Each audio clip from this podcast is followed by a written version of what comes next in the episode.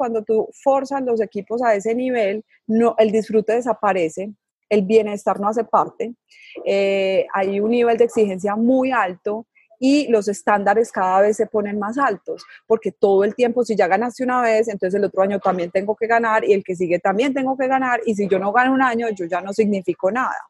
Cuando yo desaprendí esa manera, porque me cambió la vida por, por, cosas de la vida personal y por la vida laboral, que empecé a ver el equipo cansado y no muy contento con lo que estaba pasando y diciendo esto es más fachada que lo que realmente está pasando. Y no solamente a ellos, a mí me pasaba que yo ya no estaba disfrutando mi vida porque yo llegaba a la casa a pensar en trabajo, me volví workaholic. La curiosidad nos lleva a plantearnos grandes desafíos, el trabajo en equipo a alcanzarlos. Bienvenidos y bienvenidas a Tercer Tripulante. Este podcast y su comunidad es para quienes aspiran a liderar, crecer, crear y ser parte de grandes equipos. En cada episodio conversamos con referentes de distintos ámbitos, desde los deportes a la ciencia, la cultura a los negocios, para aprender de sus experiencias de superación y colaboración. Estos aprendizajes los transformamos en propuestas de liderazgo para que puedas poner en práctica en tu vida y en los equipos de los que eres parte. Yo soy Nacho Puig Moreno. En 2013 cofundé Acámica, la academia tecnológica referente en la región. Esto no lo hice solo. Descubrí así que mi pasión y mi vocación es ayudar a personas a alcanzar sus objetivos. Hoy espero seas vos. ¿Cómo es posible aprender si no nos equivocamos? Ya no importa quién nos críe y si lo hacen con exigencia. El mundo y sus redes sociales nos imponen un esquema de perfección que sabemos no es natural. Poder superar estas presiones, entender que erramos y adaptarse a la inevitabilidad es la consigna principal para vivir una vida plena. Este es el foco del episodio de hoy, con alguien que lo ha vivido en primera persona, en lo profesional en el mundo del diseño y en lo personal, Carolina Alzato. Caro se formó como ingeniera en diseño de producto en la Universidad EAFIT de Medellín, Colombia, donde también dio clases. Posteriormente fundó el reconocido estudio de diseño I+D, con el que ganó 7 premios internacionales, entre ellos 4 Penta Awards y siendo la primera compañía de Colombia en lograrlo.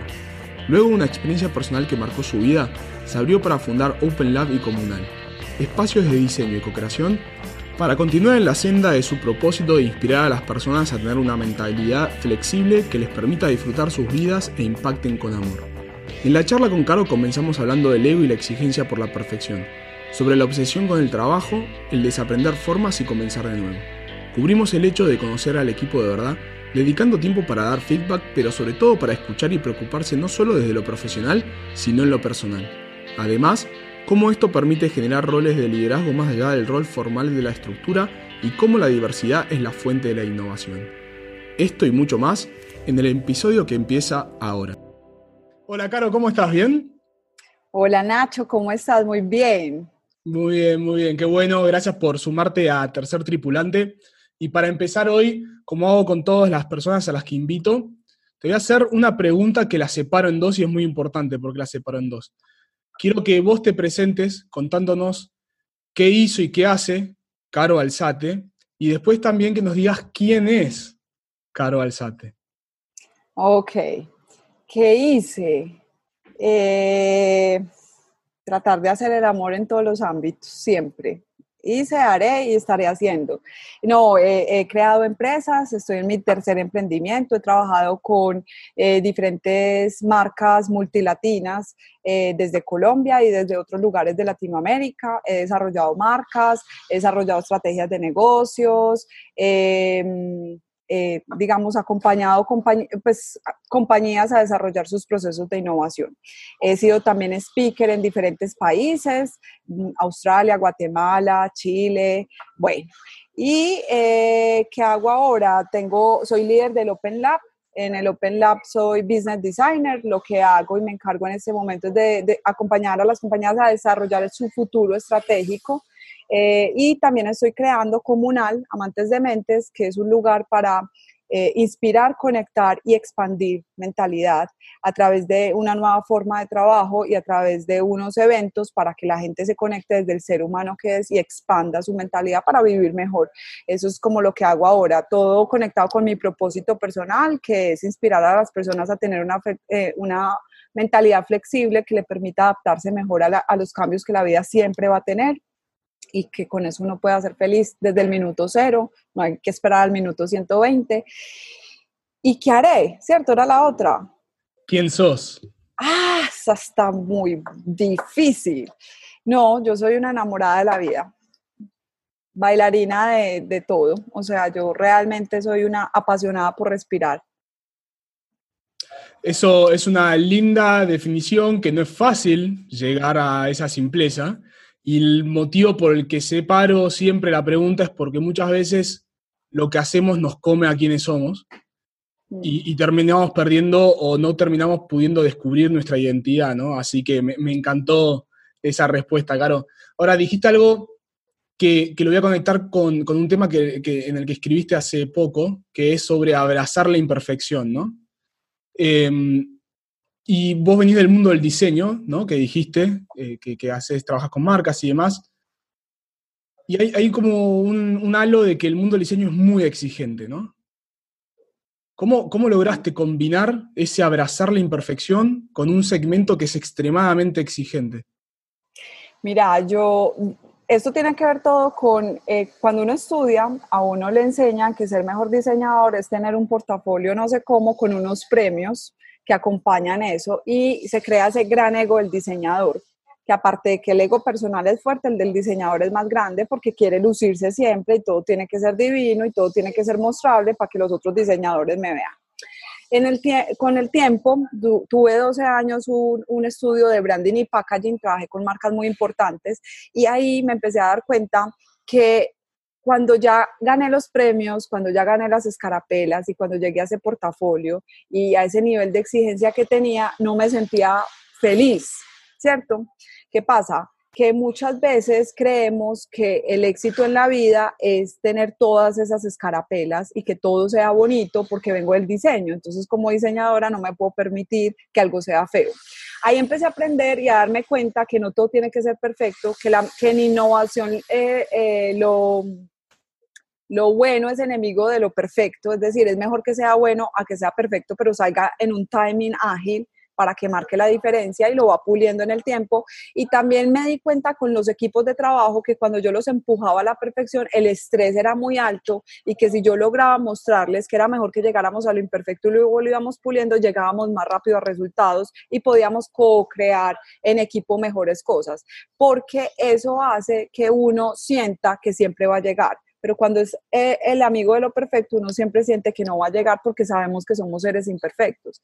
Entonces, eh, de ahí parte como ese aprendizaje y soltar ese ego del diseñador de todo no tiene que ser divino, la presentación no tiene que estar perfecta. Hey, tengo un error de ortografía y estoy en una conferencia con mil personas, me río y sigo. Y no va a pasar nada, ni se acabó el mundo, ni nadie me va a dejar de volver a llamar para la conferencia. Entonces, creo que cuando uno abraza esa imperfección, la vida es mucho más disfrutable y no te enfrascas en que la reunión del inicio no te salió la diapositiva como querías o que se demoró 15 minutos más y se te corrió la agenda.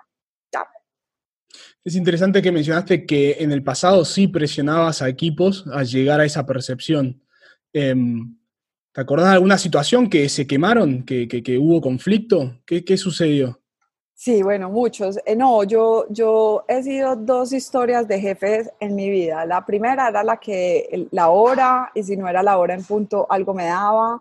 Era la que creía que trabajar mejor era desde eh, ahorrar rayada en la mañana hasta el final del día y hasta un poquito más. Y si no era así, esa persona no, no estaba haciendo bien su trabajo, o sea, lo asociaba con eso. También tenía una interpretación del diseño muy alta porque yo quería llegar a, los reconocimientos, que después me gané cuatro Penta Awards dentro de I+D y pues eso era como wow en ese momento y, éramos los únicos colombianos en ganar este premio en diferentes lugares del mundo pero después me di cuenta que cuando uno presiona a los equipos de esa manera y que siempre lo estás haciendo por el premio, no hay el disfrute orgánico de un proceso creativo desde el orgánico, sino que se vuelve un proceso exigente, metódico, muy de regla para llegar a ese resultado, porque yo sé que ya este estilo me hace ganar, ¿cierto?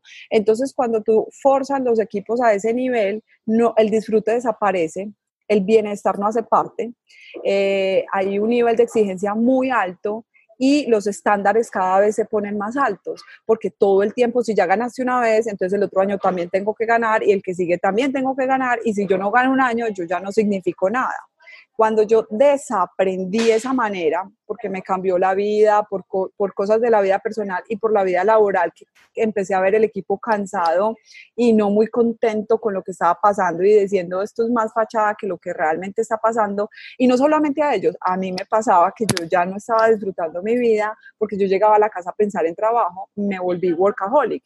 O sea, me despertaba al baño, no sé, cuatro de la mañana y miraba los, el mail entonces me empecé a volver supremamente intensa con el tema del trabajo y me empecé a dar cuenta que cuando iba a disfrutar con amigos en un espacio de fin de semana, solo hablaba de trabajo. O sea, mi único tema de conversación era mis credenciales laborales. Cuando empecé a detectar eso y más otras cosas que pasaron en la vida personal que se empezaron a deconstruir, empiezo a notar que tengo un problema asociado al nivel de exigencia conmigo misma y con las personas que me, que, me rodean.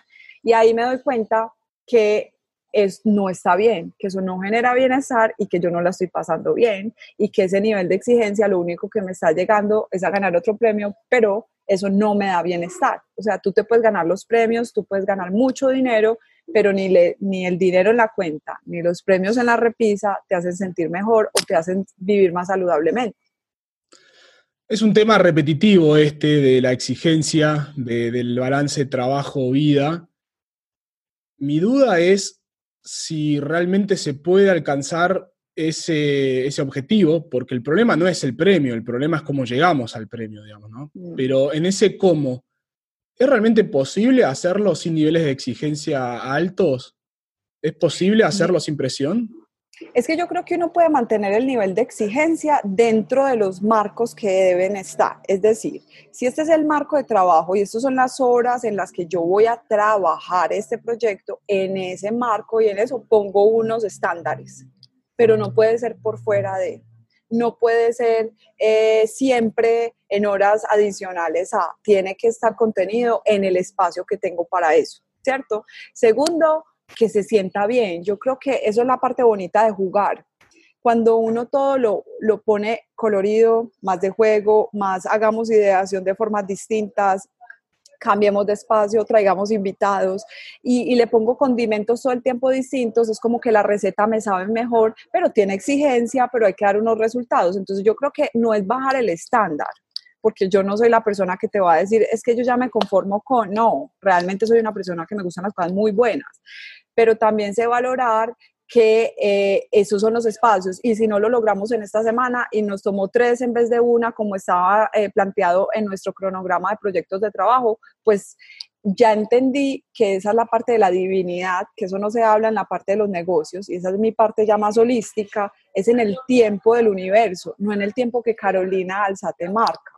Y las cosas se dan, se van a dar en el nivel de exigencia o estándar que quiero, si ha de ser para mí, si soy el canal para hacerlo y confiando siempre en que van a salir. Entonces yo creo que muchas veces es confiar en que el timing es perfecto y no es el timing que alguien dice que tiene que ser, pero no hay que bajar el nivel de exigencia, todo lo contrario, tenemos que ser siempre seres inconformistas, porque esta sociedad y el mundo necesita ese inconformismo para cambiar desde el medio ambiente, desde el tema racial, la diversidad, el, el, tema de las mujeres, el maltrato, pues es que hay tantas cosas que tenemos que cambiar como sociedad que yo creo que no es bajar el estándar, es ser más inconformistas y en cada cosa que uno haga, sincronizar coherentemente todo eso que quiero cambiar. Me encanta esa definición bajar la presión no significa contentarse con, algo mediocre, digámosle. Y también creo que es, una, es un arte el saber entender que hay momentos que vas a estar más presionado, más estresado, pero también saber dónde ponerle el punto final a eso, ¿no? Y no pasarse de, rosca, como decimos acá. Vos dijiste que eras jefa, ¿no? Eh, en esos contextos de, de mucha presión, ¿había real liderazgo o era solo la jefa? Porque para diferenciar entre jefa y líder, ¿no? Sí. Eh, hay una diferencia muy grande. Yo inicié pensando que era líder, pero yo era una jefe que mandaba y tenía que estar detrás de la gente y me enfermaba mucho porque tenía que tener, eh, digamos que yo me ponía unos niveles muy altos de exigencia. Después me di cuenta que eso no era ser líder, que ser líder es inspirar y movilizar a un mismo objetivo, pero déjelos crear su camino déjelos mostrar ruta, deje proponer, deje que las personas vengan, o sea, movilícelos con inspiración a donde queremos llegar, pero también permitirles crear. ¿cierto? Porque cuando un ser humano crea, yo no conozco ningún ser humano que sea creativo y que haga cosas y las produzca y no sea feliz con eso. La creación, que es esa conexión mente, corazón y materializar, es lo que hace que uno se sienta muy pleno con lograrlo, muy contento, da, da esa felicidad que no te la da el salario. Nunca te la da, o sea, a, uno, a mí me podrían ofrecer, de hecho me ha pasado en la vida, eh, tres veces lo que gano para ir a operar algo, pero que no me nutre ni me conecta con mi sueño, mi propósito y me quita la posibilidad de crear. ¿Por qué? No, no, yo no quiero eso. Yo quiero tres veces menos, pero sentirme millonaria en mi proceso creativo y sentir esa felicidad que da ver una idea puesta en simplemente un impreso de algo que hicimos en una marca. Entonces, eh, creo que eso es realmente lo que a uno lo conecta. ¿Qué pasa? Que los líderes nos enseñaron desde la academia que ser líder era así, vestirse así, comportarse así, y eso era también una pelea interna que tuvo en muchos años. Por ejemplo, el vestuario. Yo pensaba que para que a uno lo vieran como jefe había que vestirse como ejecutivo, como si uno pone en Google ejecutivo, y entonces le sale el sastre y un montón de cosas de ese estilo, y yo pensaba que eso era. ¿Cierto? Hasta un punto que dije, no, no, no, yo me quiero poner unos tenis, yo me quiero, o sea, yo vengo de gorra, vengo de tenis, es que es así donde me siento cómoda, donde fluyo, donde me expando, porque es que esto se mueve conmigo y no sentirme encasillada en esa rigidez o ponerme cosas para darle gusto a alguien. ¿Cierto? Entonces ahí viene otra cosa y es que cuando uno como líder se encuentra a uno mismo, y, conecta con esa autenticidad que no es perfecta, sino que abrazo lo imperfecto y saco ese auténtico de mí. En, en, me vuelvo más alegre, disfruto más eh, y, y, a los demás también les va a pasar. Entonces, qué rico que los demás sientan que pueden venir en bicicleta y que la pueden poner ahí, que pueden venir a, a trabajar desde el ser humano que son y no porque en una empresa me exigen que sea otro ser humano que yo no soy. Totalmente, totalmente. Eh, hemos comprado imágenes de liderazgo que no necesariamente son así y creo que eso tiene que ver, bueno, un poco la idea de tercer tripulante es eso, traer actualidad al tema del liderazgo y el trabajo en equipo, que, a veces la bibliografía o el sistema educativo tradicional está muy desactualizado porque quizás está lejos de la realidad. Vos mencionaste I más D. D eh, fue un emprendimiento que hiciste con, una pareja tuya, ¿cierto? Sí. Te quería preguntar justamente el desafío de tener eh, ese doble rol, ¿no? O sea, eh, tu equipo es, o sea, tu socio y después también tu pareja. ¿Cómo es esa experiencia de, trabajar?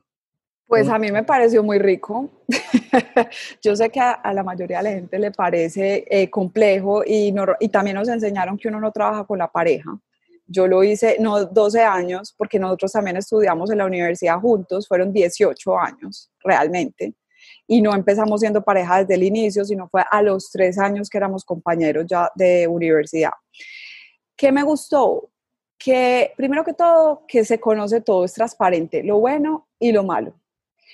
Tiene cosas como todo en la vida, ventajas y tiene unas desventajas. ¿Cuáles son las ventajas? Primero, que compartes una microeconomía en pareja, entonces lo que te funciona acá se traslada a la casa y hay un apoyo doble. Hay un entendimiento profundo porque sabes que yo tengo que entrar a suplir esto en la casa para que ella salga y, viaje y dé conferencias. Hay una filosofía en común porque tenemos más tiempo de conectar a través de viajes y a través de la vida personal, hablamos mucho más de lo que nos soñamos en visión a futuro, entonces la alineación es mucho más sencilla. Eh, hay un gusto, un interés compartido. Entonces, si viajamos y somos la pareja que compartimos el amor por el diseño y la creatividad, vamos a entrar a librerías, a exposiciones y a cosas que van por ahí, cosa que no te va a pasar más, digamos, de una manera más normal con una pareja que no comparte eso, que eso para mí era espectacular, porque los libros que comprábamos como tema personal nos servían para los negocios, ¿cierto? Hay una hidratación constante, el uno ve más de este contenido, el otro es más de este otro contenido y lo podemos cruzar, entonces se hidrata, es una hidratación completamente todo el tiempo, que es lo malo, o sea, el, el trabajo a veces se trasladaba a la casa, entonces las conversaciones de un lado iban hacia el otro lado.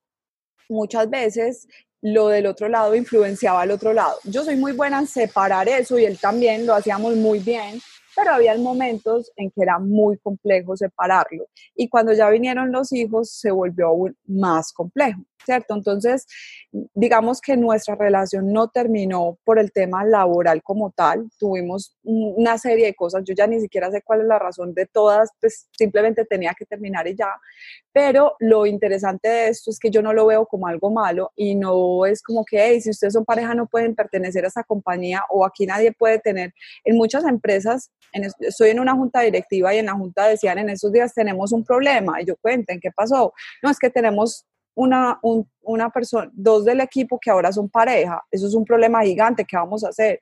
No es un problema, hay que reenfocar y enseñarle a esa pareja a dividir y qué rico acompañarlos a que crezcan desde la empresa que uno es. Entonces yo no lo veo como algo malo, me parece que puede ser muy bien, eso sí, hay que trabajarlo y tener unas reglas y unas condiciones y en la casa no hablamos de eso y acá no traemos lo de la casa acá y tratemos de no combinar las cuentas, que a veces eso es difícil porque uno a veces empieza a meter cosas por la empresa de las cosas personales, bueno, pero es como encontrar ese orden y aceptar esos acuerdos y poner las normas claras. Y lo mismo para el equipo de trabajo. Si tú sabes que somos pareja, no vengas a decirme algo de él o ve a decirle algo de ella cuando sabes que somos pareja y en la casa lo vamos a hablar creo que es un tema de, entendimiento, de manejo, de mucha comunicación interna y con el equipo.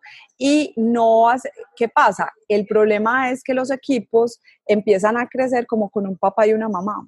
Y cuando ese papá y la mamá deciden ya no estar juntos, el equipo siente que uno de los dos los abandonó y toman esa emoción se llama después la rabia porque les parece injusto, se separaron y hay como una especie de duelo de un divorcio, eso fue lo que nos pasó. Entonces, tiene, esa, tiene ese componente.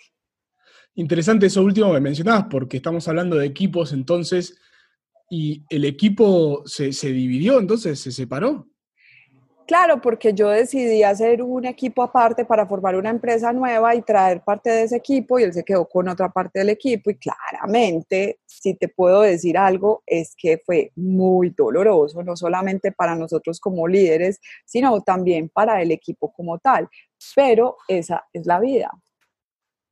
Totalmente. Y todas las historias tienen dos caras. Yo ya entendí que ninguno es, ninguno es ni bueno ni malo, ni el malo, no, los dos somos buenas personas, por eso estuvimos tantos años, él es un hombre increíble, visionario, que ama el trabajo en equipo, que es brillante, y se quedó con un pedazo y yo me fui para otro lado y armé otra cosa. Entonces, entender eso con madurez, con el dominio de no es el culpable, no, somos responsables de la decisión que tomamos, nos hacemos cargo de esa decisión y venga, arranquemos desde acá. Yo creo que es eso, es, es no buscar eh, ese pedazo que siempre como sociedad queremos, ¿quién tiene la culpa? Es que no se trata de eso, es una responsabilidad de una decisión y ya. En ese nuevo equipo que, que se formó por la decisión de, del anterior, más allá de vos como creadora de ese equipo, ¿Qué otros roles de liderazgo había? O sea, ¿había otras personas que tenían un rol de liderazgo por alguna tarea en particular o una forma en particular? Mira, yo soy fiel creyente de que los líderes no tienen cargo. Después de que me leí el libro de Robbie Charman, dije, ahora sí que tiene sentido. El liderazgo puede suceder en la escala más entre comillas, quiero decir esto baja porque para mí no existe eso. Yo nunca he pintado un diagrama en el que crea que de verdad el poder está en la pirámide. Para mí, eh, el líder se hace notar desde donde esté y hay líderes naturales.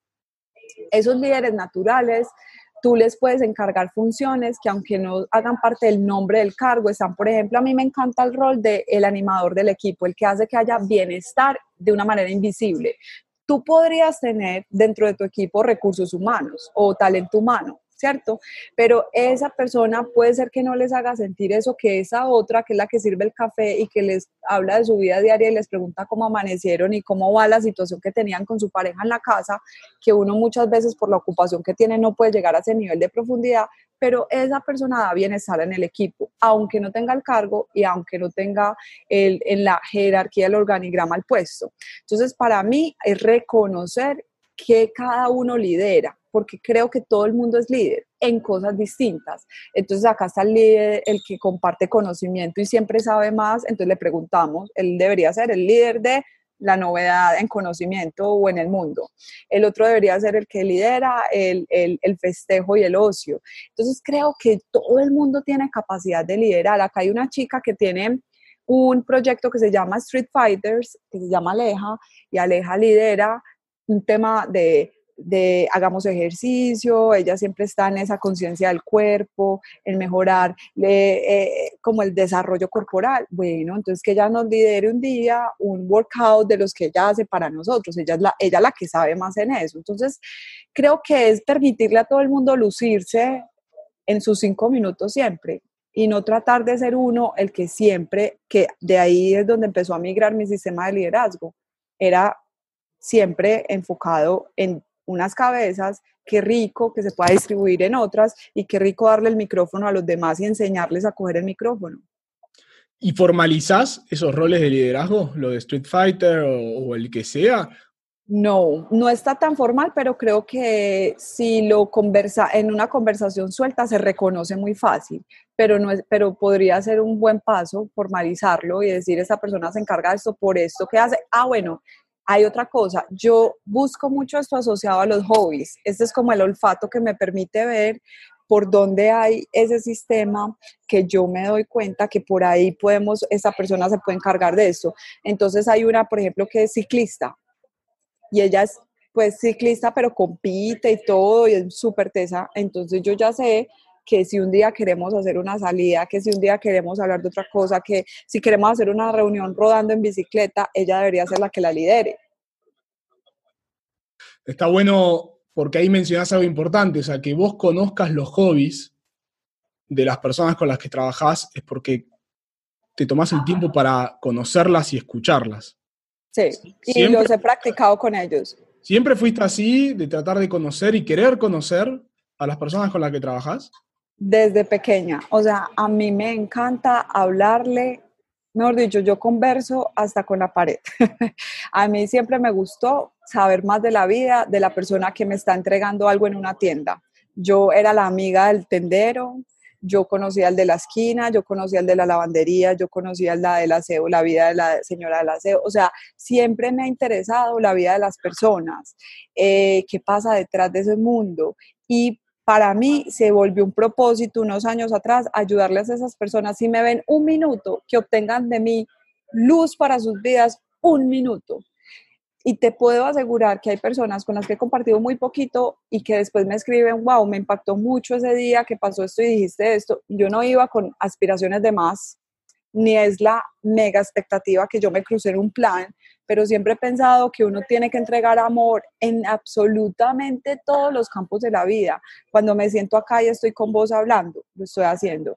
Cuando yo quiero llevarle un vaso con agua a alguien, lo estoy haciendo. O sea, no, no a todo hay que ponerle el objetivo, es que todo en los, todos los canales, cuando uno sirve desde ahí, siempre tiene ese, ese poder de, de otorgarle a alguien algo mejor. Entonces, sí considero que uno como líder tiene que conocer el equipo que tiene y también entender las emociones en las que está.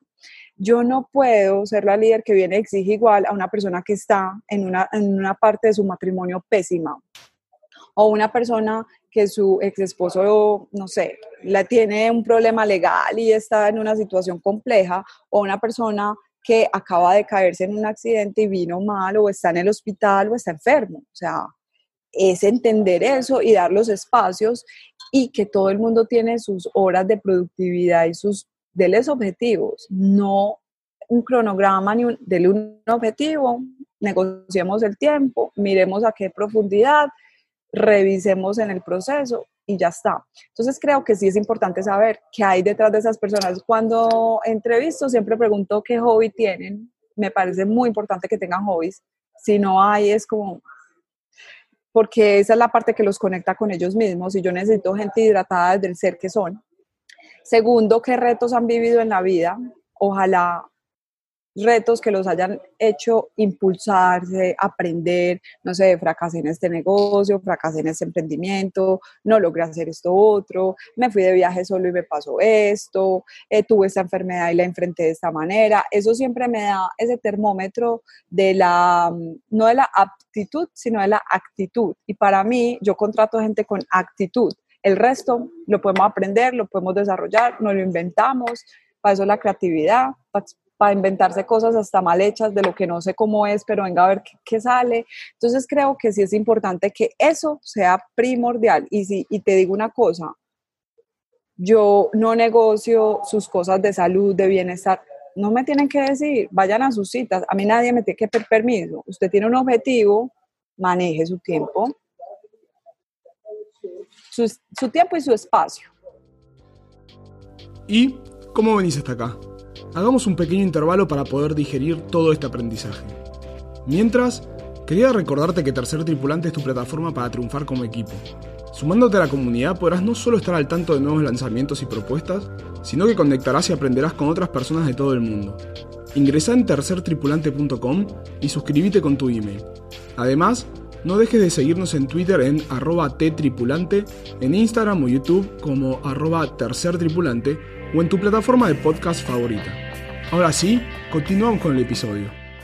Es difícil eso, mm. porque vivimos, nos hemos criado en un paradigma donde todo está como seteado por un horario, bueno, voy a la escuela de tal hora a tal hora, ¿no? Este, en, épocas donde los conceptos de agilidad o de, o de responsabilidad y confianza en la otra persona por distintos motivos no existían, creo que bueno, es parte de, esta adaptación a un nuevo mundo.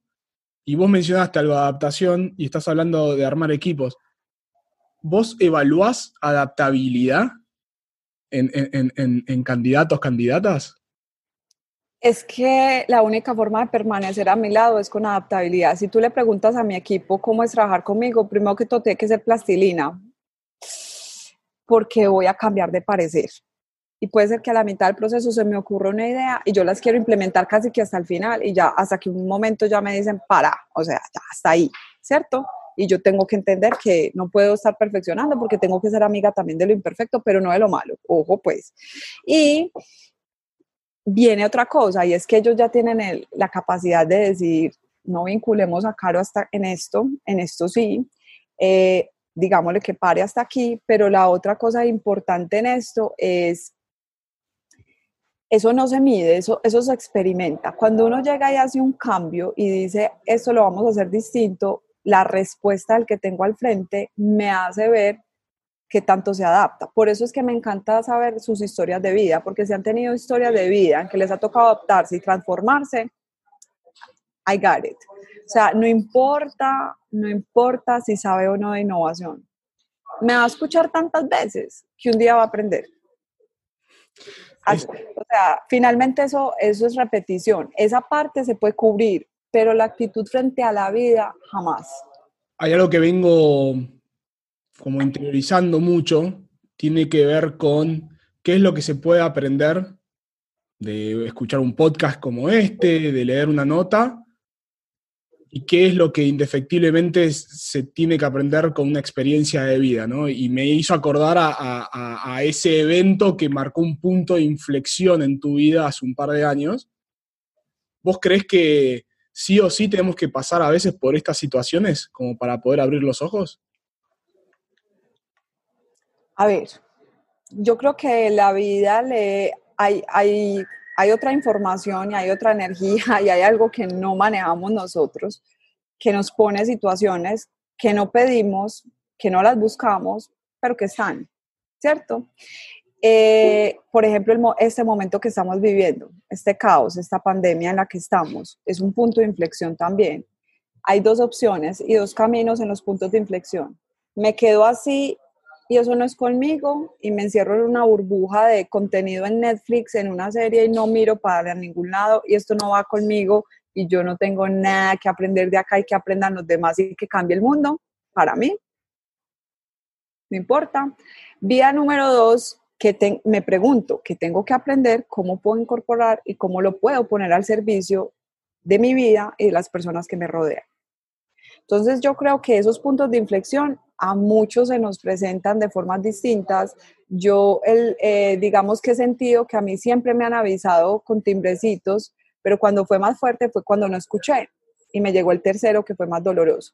Cuando escucho ya y estoy atenta a las señales y me, y me reafirmo todo el tiempo y estoy enfocada en lo que tengo que aprender, de hecho mira lo que me acompaña, un post-it que dice enfoque más disciplina y sé muy bien que si tengo estas dos, estas dos herramientas siempre, voy a llegar a lo que quiero, ¿cierto? Entonces, si yo tomo la vía 2, es más dolorosa, es muy incómoda, no es, tiene días horribles, te cambia personas alrededor, te cambia la forma de conectar con el equipo también, te toca mostrarte más humano porque te hace vulnerable, pero la vulnerabilidad tiene esa belleza y es, yo estoy cerrado a un conocimiento, con la mano cerrada, pero yo me abro porque soy vulnerable y acepto que no me la sé. Entonces entran otros a poderte acompañar y esto va generando un tejido que es la filosofía con la que trabajo, que es de co-creación. ¿Crees que si sos una persona que no se trata a sí misma, que no está en una búsqueda personal, que pueda mejorar eh, su equipo como jugador o jugadora de equipo o líder de equipo? Es que si uno conoce a profundidad, si tú tienes una máquina y la máquina hace unas funciones, teje, pule, recorta, no sé, y tú sabes, tú te pasas muchas horas estudiando el desempeño de esa máquina, en cuántas horas lo hace, en cuántos segundos hace esto, cómo es el funcionamiento, el mecanismo, cuándo se le hace mantenimiento, tú vas a ser más productivo, ¿cierto? Eso cualquier manufacturero diría, pues claro, obvio, para eso voy a ferias, para eso trabajo en esto, para eso invierto en esto. Imagínate que la mejor herramienta eres tú y que tienes el mecanismo que no hemos podido copiar como seres humanos, que es el cerebro, que es gigante, que nos falta por desarrollar todo, porque solo funcionamos al 2-3% de nuestra capacidad cerebral. Imagínate lo que significaría tú entrar dentro de ti conocer muy bien esa máquina, las herramientas, cómo se demora más, qué ambientes le gustan más, cómo fluye más su creatividad, en qué momento se bajonea, cómo emocionalmente puedo ayudarme a sacarle la luz a ese ser humano, imagínate lo que puedes lograr con tu equipo.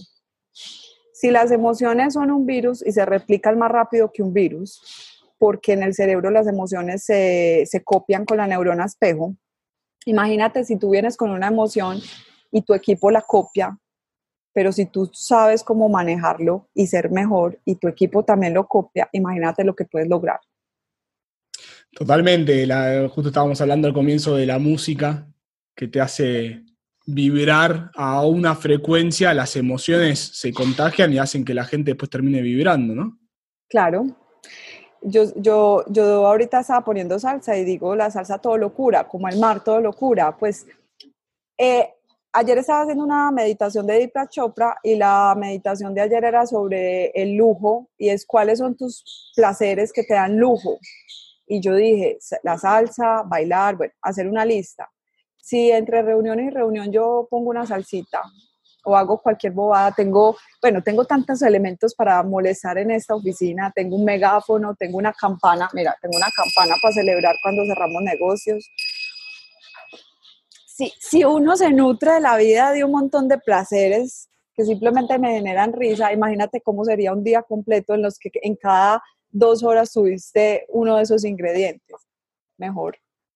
Y también está bueno cuando no son días así, ¿no? También hay que darse el ah, a, que no siempre vamos a poder hacer foco y disciplina, a que no siempre vamos a estar escuchando salsa, Creo que también es... Hay días duros. Que lo hemos hablado, hay días duros y hay que aceptarlos y hay que dejarnos ser y aceptarlo así, porque si no, justamente nos terminamos ahogando en un vaso de agua. Chicaro, y en términos de lo que es el equipo actual, ¿tienen espacios de feedback formales? Sí, o sea, eso pues por la pandemia se ha diluido un poco por la velocidad de cosas que hay que responder, pero sí, por ejemplo, me gusta mucho celebrar en público, retroalimentar en privado Eh, y esa retroalimentación no es, no te imagines eh, eh, que me siento pues con un balance scorecard así como con la super tabla, no. Yo les hago siempre desde el inicio un test de personalidad tengo mi tablita en el Drive que me muestra qué personalidad son y en qué brillan más y en qué no. Entonces trato del feedback darlo sobre lo que ya es fortaleza y ojo con esto y mira esto, ojo que acá pasó esto, recuerda tal cosa, eh, hey, vos sos muy buena en esto, ¿qué tal si le reenfocas esto otro tuyo? Trato de pararme sobre la fortaleza. Debilidades tenemos todos y yo hasta me río de las mías delante de ellos y las vuelvo chistes. O sea, si a mí me dejan tomar las decisiones solo de las finanzas o de cómo vamos, me lo voy a tirar, me lo tiro, ¿cierto? Entonces, como que no tratar de mostrarme la líder perfecta, sino todo lo contrario. Venga, yo le muestro todo lo que yo no sé hacer, pero venga, que es que usted sí sabe lo que yo no sé. ¿Esto está bien o no está bien? Y pido esa autorización y, consejo. Entonces, creo que el feedback se da en el, por ahí, eh, no me acuerdo qué autor dice que el feedback es el desayuno, el, ¿cómo es? La cultura desayuna feedback no me acuerdo bien. La pero, cultura se desayuna a la estrategia, entendí. ah, no, entonces eh, olvídalo, chavo el 8. el chapulín. Va por ahí, no importa, se entiende. Perdona a todos los oyentes del podcast.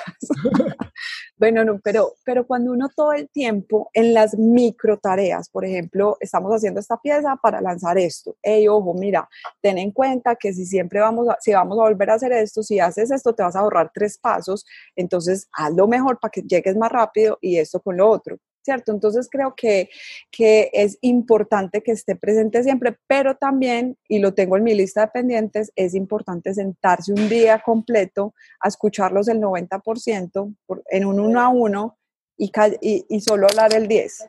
¿Y cómo estás? Y que, por ejemplo, yo en una ida al baño, si me encuentro con algo, no, ¿cómo vas? ¿Cómo va el novio? ¿Ya se alivió? ¿Y cómo va ta, ta, ta? Yo eso, por ejemplo, soy muy pendiente de ese tipo de cosas. Siempre estoy ahí o si no los veo por WhatsApp que hubo, cómo seguiste el tobillo, o sea, es, es, muy orgánico, no está en una tabla y tampoco está en la agenda así, pero sí considero que hay momentos de esparcimiento en los que, venga, juguémonos una tiradita allí de ping-pong, ya la tengo armada aquí, y conversamos, nos reímos un rato, no, no desde el esquema, pues, del año a año, de esto estuvo bien, esto no, no, yo lo hago distinto. Es que para mí es una familia.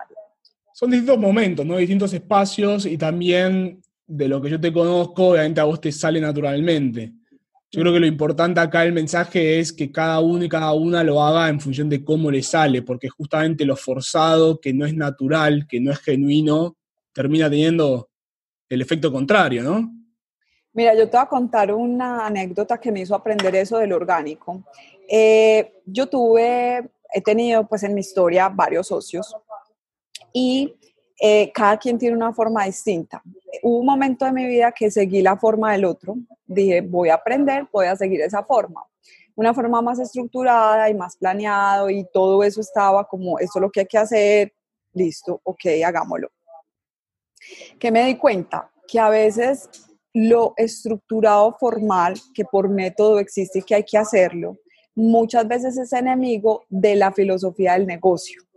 Entonces yo estoy en un negocio que es de, de, nueva mentalidad, de una mentalidad vocada a la innovación. Estoy en un negocio que trabajamos desde el cerebro, desde lo que producimos en nuestras ideas y por eso nos pagan. Estoy en un negocio que debe inspirar. Entonces si yo hago el típico análisis de desempeño, es como incoherente con el negocio en el que yo me estoy. No estoy diciendo que la forma sea buena o mala, estoy diciendo que por la naturaleza en la que estoy, debo seguir es más la naturaleza que lo que en un y me pueden decir, ¿cierto? Entonces, yo confío demasiado en lo que se sienta natural. Si se siente natural, es bueno.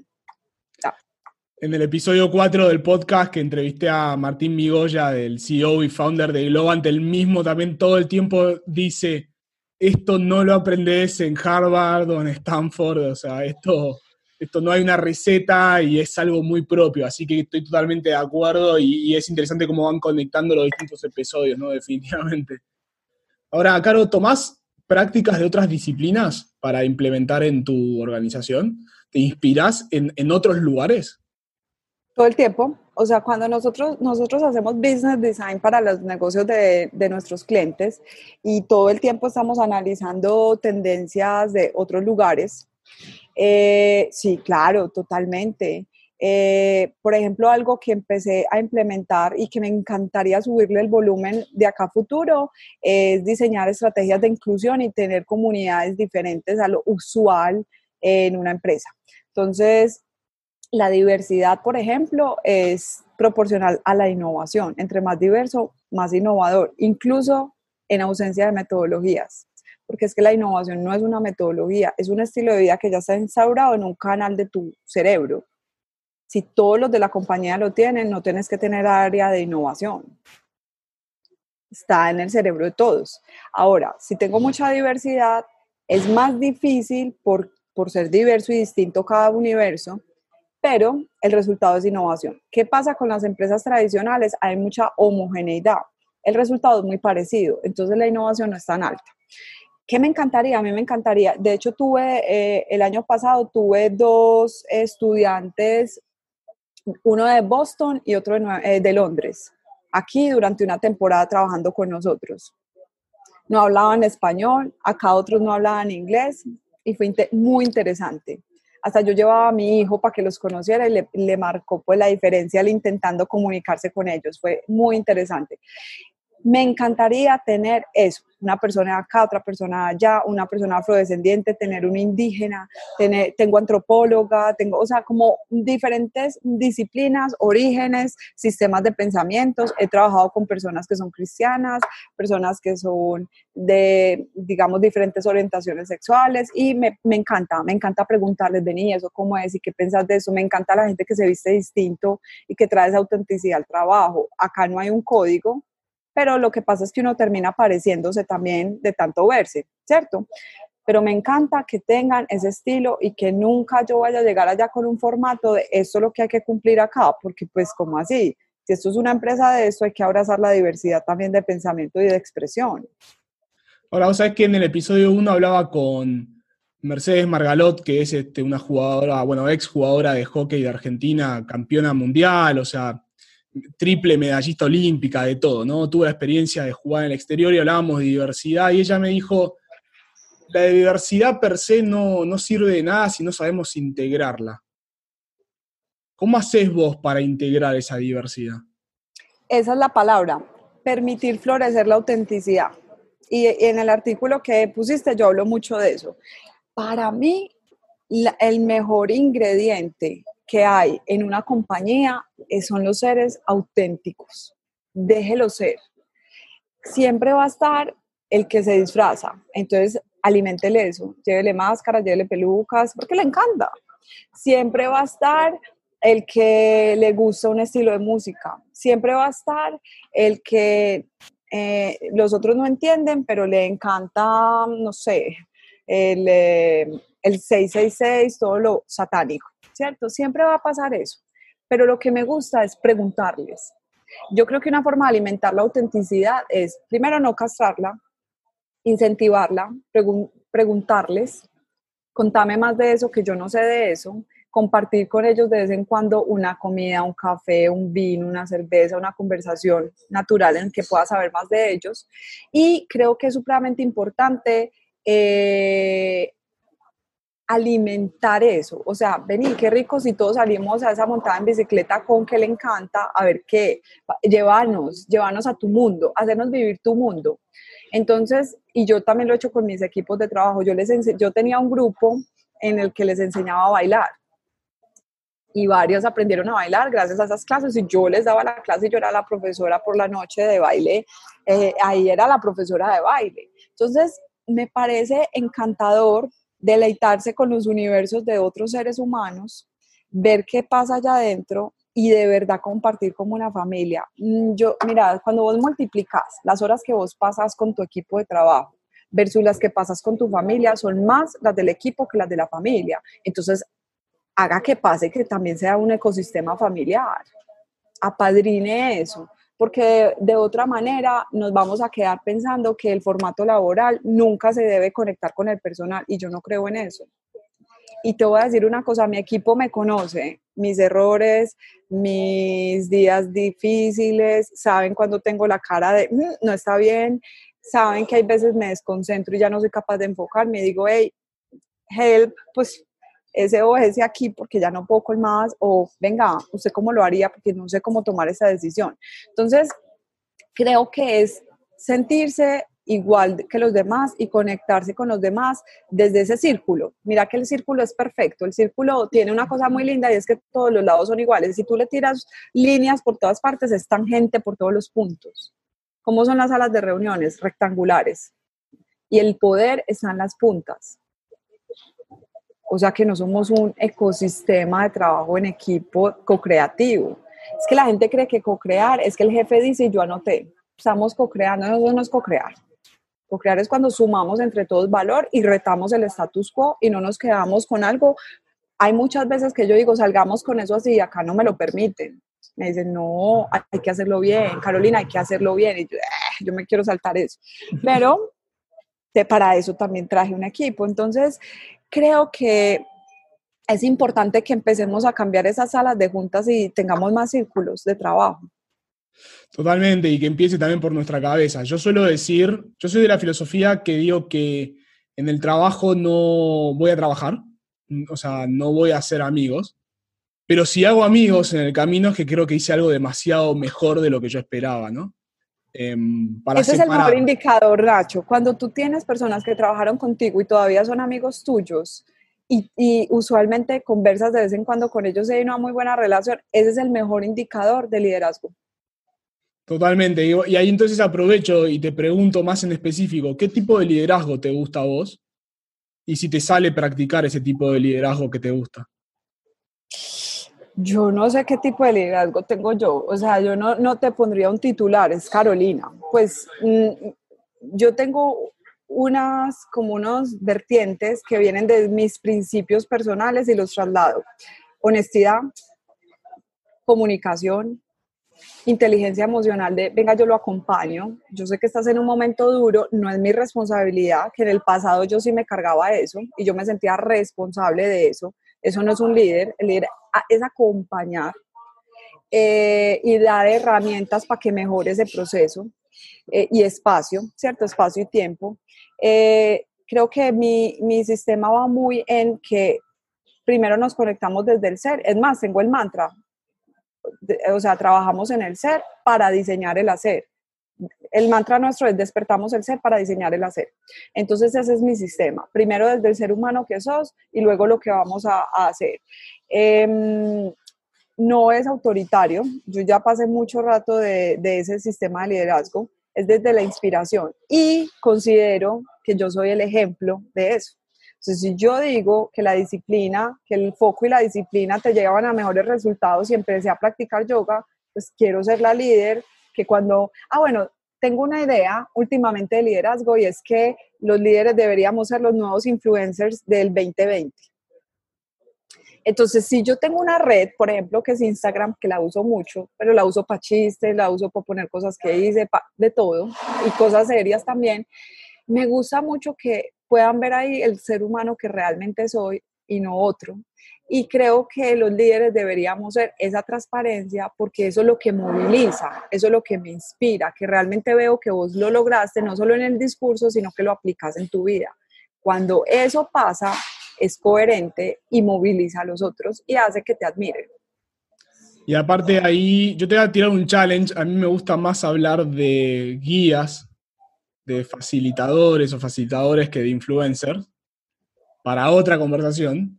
Y el challenge también igual, justamente en las redes, creo que es también mostrar lo que no es bueno. Hmm.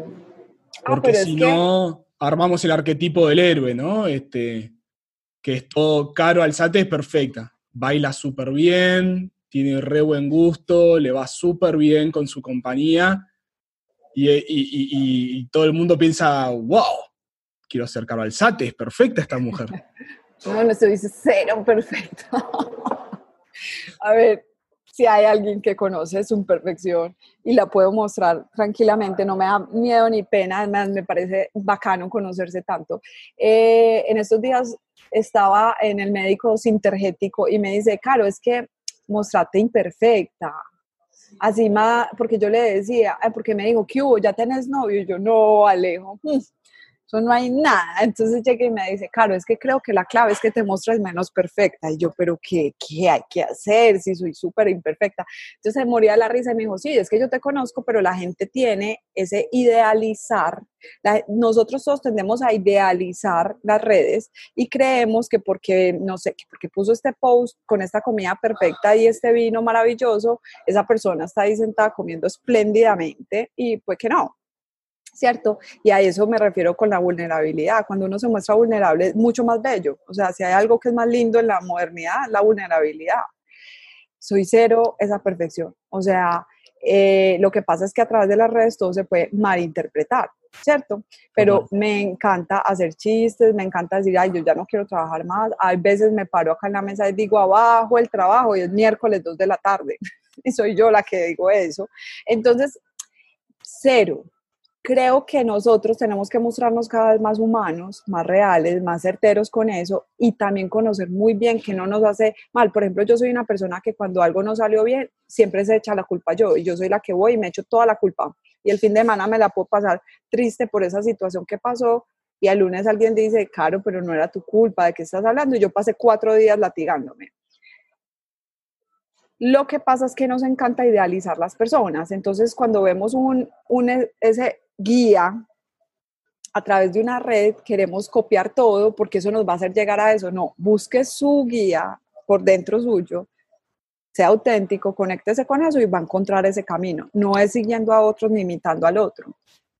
Definitivamente, ser uno y acabo de escribir un tweet porque es mi lugar de reflexión así como instantáneo, que identifico que el síntoma principal de aquellas personas que se acercan a mí para que les ayude en su transformación profesional o porque quieren emprender, siempre el primer síntoma es que no confían en sí mismos o sí mismas.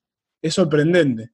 Y, mi primer paso siempre le digo, felicitaciones porque te animaste a cuestionarlo. O sea, ya eso requiere de un coraje de cuestionarte tu status quo, que ya valés muchísimo.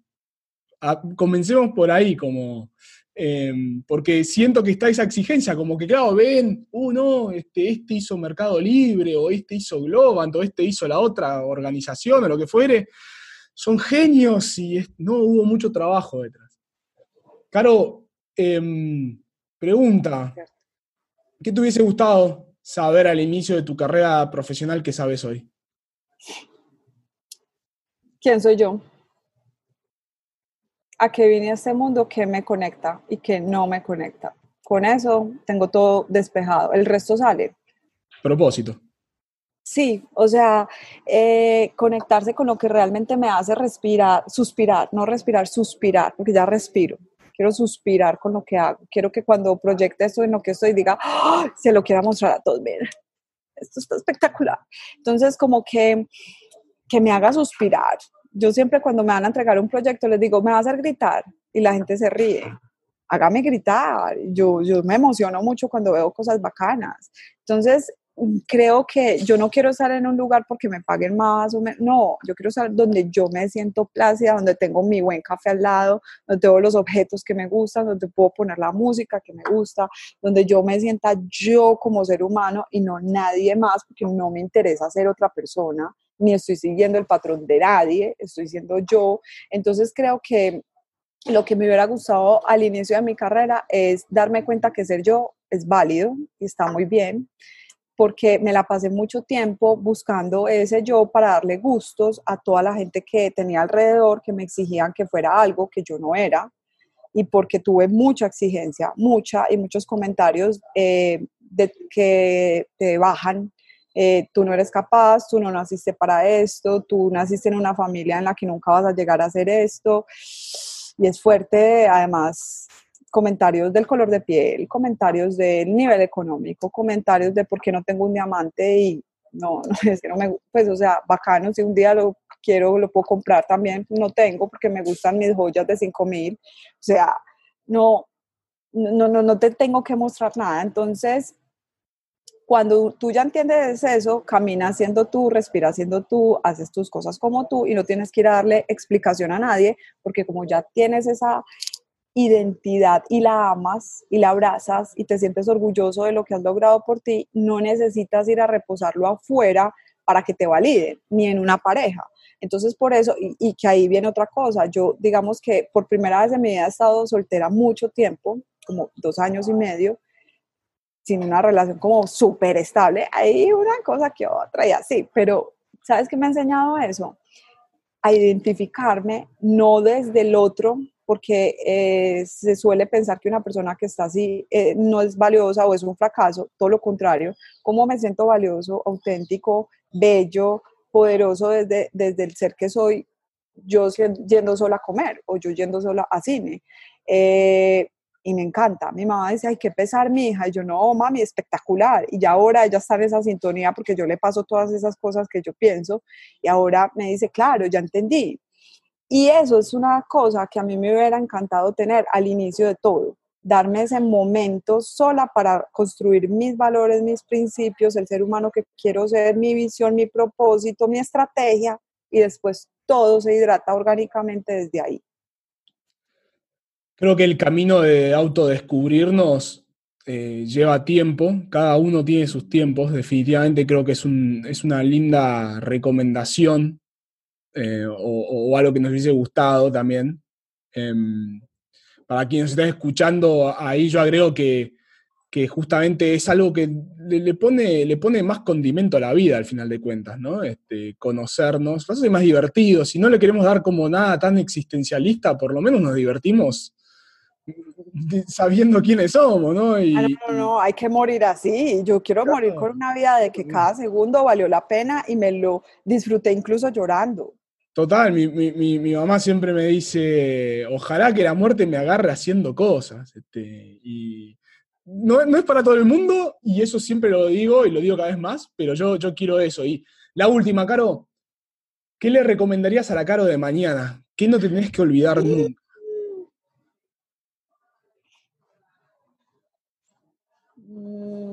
Uy, tantas cosas. No, amor propio. Cuando hay amor de adentro hacia afuera, todo el resto se siente amado. Ah, de amor de adentro hacia afuera, amor, amor, amor, esa es la palabra. Todo, todo con amor se cura, Nacho, todo, todo. Una relación profesional, una relación personal, una relación con un cliente, eh, un nuevo servicio. O sea, cuando uno lo hace desde ahí, desde servir con amor donde el mundo me ponga, si a mí mañana me toca servir tinto, los voy a hacer divinos me encanta, es un momento que podemos hablar libremente de amor y decir la palabra sin sonar que, somos una novela romántica y que se puede entender que es algo que podemos contemplarlo en, una empresa, en gobierno, en un equipo profesional de fútbol, en, en lo que sea. Así que la verdad, Caro, te súper agradezco por tu tiempo. Creo que eh, estuve tomando un montón de notas, yo sigo aprendiendo en cada uno de estos encuentros. Y nada, ojalá que nos encontremos de nuevo, no solo en otro podcast, sino también en otro lugar del mundo. Eso te lo aseguro. Y seguramente eh, nos vamos a reír mucho.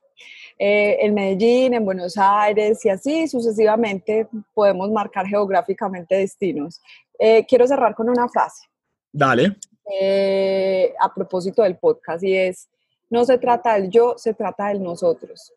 Y quiero hacerle una invitación a las personas que escuchan este podcast. Eh, no se trata del yo, se trata del nosotros en lo ambiental, en la diversidad, en, en, el tema del género, en absolutamente todo. Estamos en el momento, en la brecha en el que por fin podemos pensar como comunidad y no como individuos eh, que es como hemos venido trabajando. Creo que el mundo nos hace un llamado al cambio y que somos nosotros los que tenemos que expandir, cambiar, ver nuevas fronteras de pensamiento para unirnos por el bien común.